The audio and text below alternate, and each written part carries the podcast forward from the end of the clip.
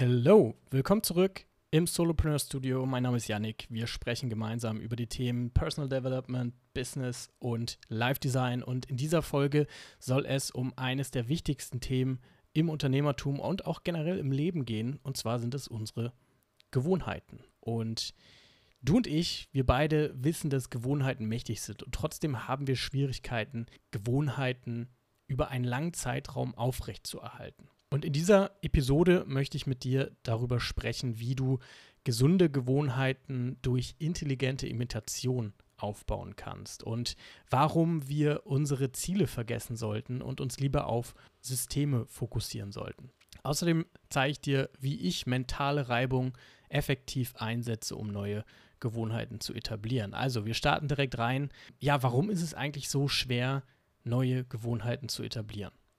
Naja, bei mir war es damals so, dass ich mir Gewohnheiten folgendermaßen angeeignet habe. Zumindest habe ich es so versucht. Ich habe mir ein Ziel gesetzt, ich habe die Gewohnheit zugeordnet und dann habe ich losgelegt. Und dieser Prozess ist im Endeffekt zum Scheitern verurteilt. und da kannst du mir vertrauen, weil ich habe das etliche Male versucht und es ist immer schief gegangen. Und ich konnte die Gewohnheit, die ich mir eigentlich aneignen wollte, nie länger als ein Monat, zwei Monate durchziehen. Und dann habe ich mir natürlich nach einer Zeit die Frage gestellt, ey, wie kann ich das verändern? Also wie kann ich langfristig wirklich gesunde Gewohnheiten etablieren, die mich an das von mir gesteckte Ziel bringen? Und über eine lange Recherchephase und viele, viele Bücher und Podcasts zu dem Thema habe ich herausgefunden, ey, Ziele ohne systematischen Actionplan und eine starke emotionale Identität als Fundament sind nichts weiter als Träume. Um mächtige Gewohnheiten zu etablieren, müssen wir eine neue Reihenfolge verinnerlichen. Und diese neue Reihenfolge sieht folgendermaßen aus. Identität, Prozess und Ziel. Und du siehst vielleicht jetzt schon, was passiert. Wir setzen das Ziel nicht auf den ersten Platz der Reihenfolge, sondern auf den dritten Platz. Und ich zeige dir jetzt, warum das so wichtig ist. Wir schauen uns also erstmal unsere Identität an.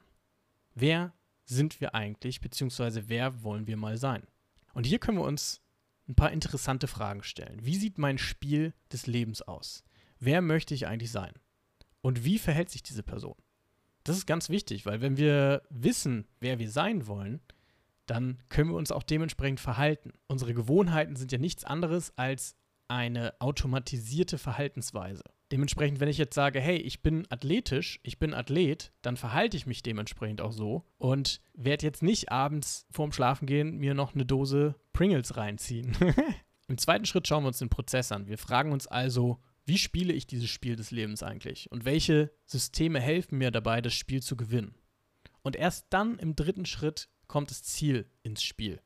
Also woran erkenne ich, dass ich das Spiel langfristig gewinne? Wir fokussieren uns im ersten Schritt also auf unsere Identität, weil der emotionale Bezug zu unserer Identität unser Verhalten maßgeblich beeinflusst. Und jetzt fragst du dich vielleicht, ey, okay, cool, aber wie forme ich denn diese neue Identität? Und das ist eigentlich ganz easy, weil wir heutzutage besser denn je intelligente Imitationen nutzen können. Intelligente Imitation ist nichts weiter als das Kopieren von positiven Gewohnheiten, die andere Menschen, die uns inspirieren zum Beispiel, bereits an den Tag legen. Das heißt, wir können auch hier in der intelligenten Imitation in drei Schritten vorgehen. Zum einen nutzen wir einen realistischen Maßstab für Actionable Advice. Warum Actionable Advice? Naja, Ratschläge von Elon Musk, Richard Branson und Co. sind in der Theorie ganz hilfreich, aber praxistauglich sind sie meistens nicht. Weil diese Menschen halt in einer ganz anderen Liga unterwegs sind und ganz andere Probleme haben und generell komplett anders ticken als wir. Um die eigene Identität so ein bisschen anzugleichen, orientiere ich mich dementsprechend an Menschen, die erst so zwei bis drei Schritte voraus sind. Also ich habe halt dann Ausschau gehalten nach vier bis fünf Leuten, wo ich sage, ey, okay, das sind in verschiedenen Lebensbereichen, also beim Sport oder im Business oder generell im Lifestyle, das sind Menschen, mit denen kann ich mich identifizieren, die sorgen für eine Inspiration und da möchte ich mir gerne, ja, wie man so schön sagt, eine Scheibe abschneiden. Und diese Menschen habe ich mir dann zu mentalen Mentoren gemacht.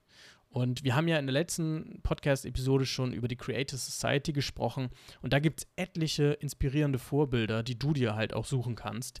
Von Menschen, die eben einen Lebensstil leben, den du cool findest oder eben sportlich in der Ebene unterwegs sind, wo du gerne mal hin möchtest. Und all diese Menschen liefern eben allein durch ihren Auftritt und allein durch ihre Stories, die sie erzählen, schon einen Maßstab, an dem man sich orientieren kann. Und im zweiten Schritt der intelligenten Imitation analysierst du eben das Verhalten und formst deine Identität auf Basis dieser Analyse.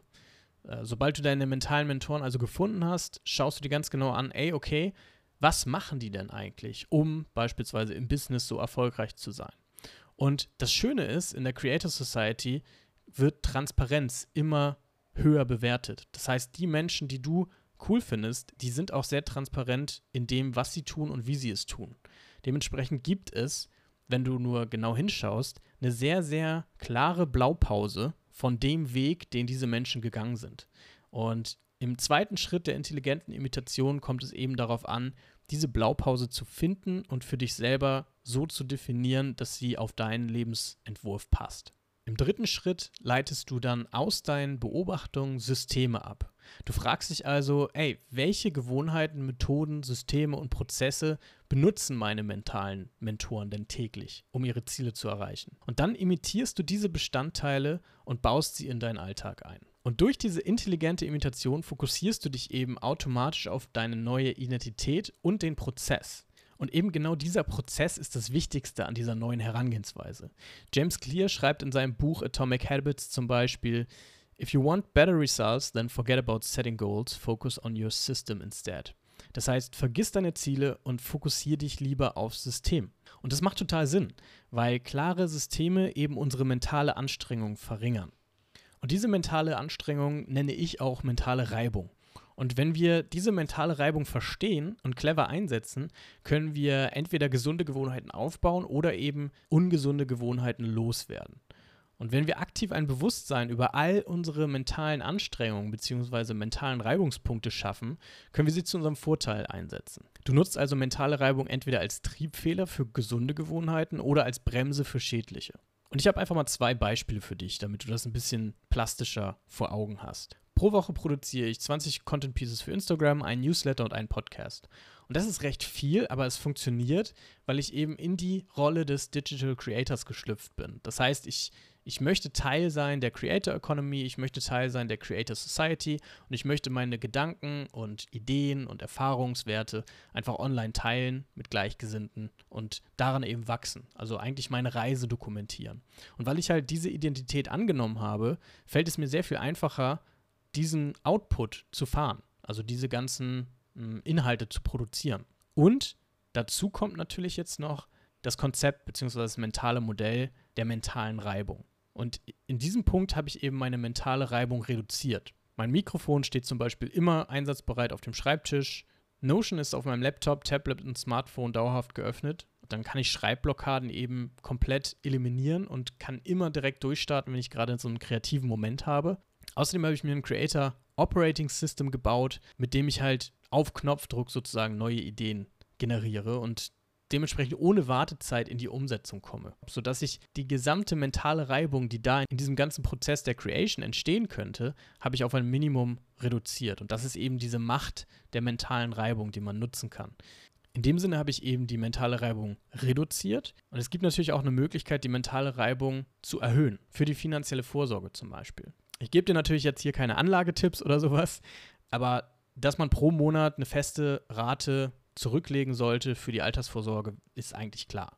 Bei mir geht zum Beispiel pro Monat eine feste automatisierte Sparrate per Dauerauftrag auf ein von mir vorgegebenes Depot. Und ich erhöhe meine mentale Reibung eben künstlich, indem ich die Login-Daten für das Konto nicht im Browser speichere, sondern eben manuell irgendwo abgelegt habe.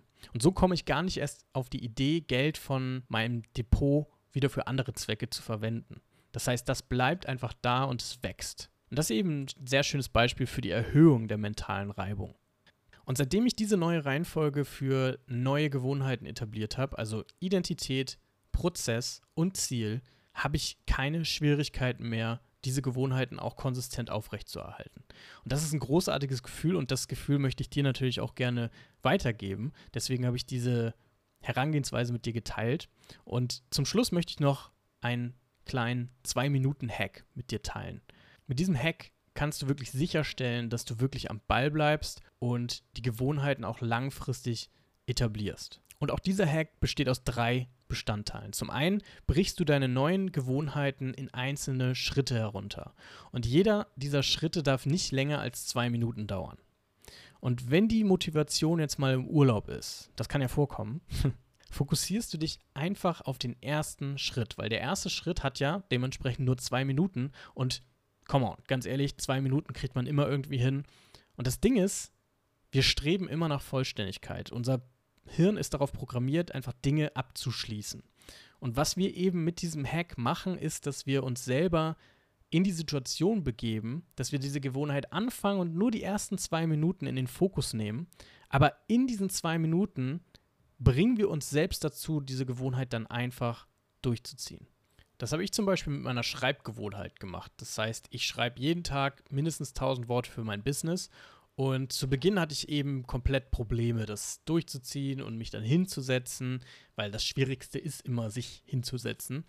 Und dadurch, dass meine Schreibsoftware, also Notion, immer im Hintergrund offen ist, habe ich kaum noch in irgendeiner Weise eine mentale Reibung, diese Software zu öffnen, weil sie immer offen ist im Hintergrund.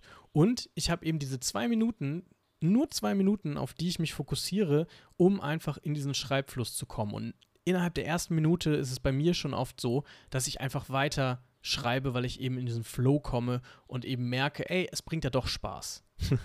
und das ist eben ein Hack, den ich für all meine Gewohnheiten nutze und den du auch in Zukunft nutzen kannst, um eben am Ball zu bleiben und dauerhaft gesunde Gewohnheiten zu etablieren. Und ich hoffe, ich konnte dir in dieser Folge neue Inspiration geben, wie du eben deine Ziele sehr viel effektiver erreichst, indem du eben deine Identität mit einbeziehst in die Formation neuer Gewohnheiten. Und ich freue mich riesig, wenn du das nächste Mal wieder am Start bist.